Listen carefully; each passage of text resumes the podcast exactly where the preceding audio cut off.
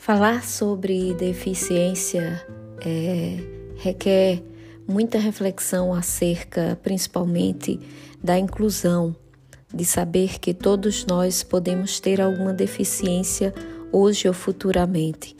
Então, como disse Erwin Goffman, a deficiência é um estigma proposto por ele, pois, como ele mesmo diz, os corpos são espaços demarcados por sinais que antecipam papéis a ser exercidos pelo indivíduo.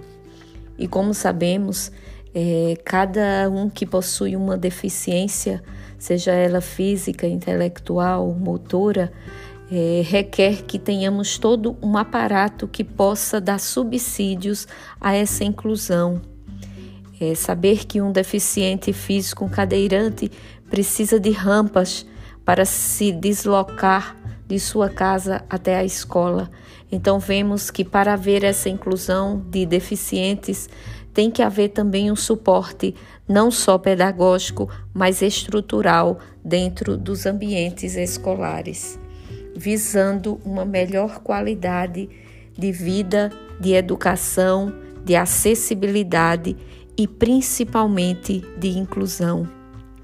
Saber que existem barreiras, obstáculos que devem ser superados não somente pelo deficiente, mas por toda uma sociedade amparada por leis que regem o nosso país e que visam trazer benefícios não somente para a pessoa com deficiência, mas para todos os envolvidos.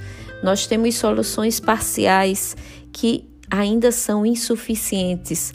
Contudo, devemos primar por uma solução integrada, onde a escola vai fazer essa reabilitação não só de equipamentos, mas de recursos tecnológicos e humanos, para que haja esse acesso e a mudança de comportamento.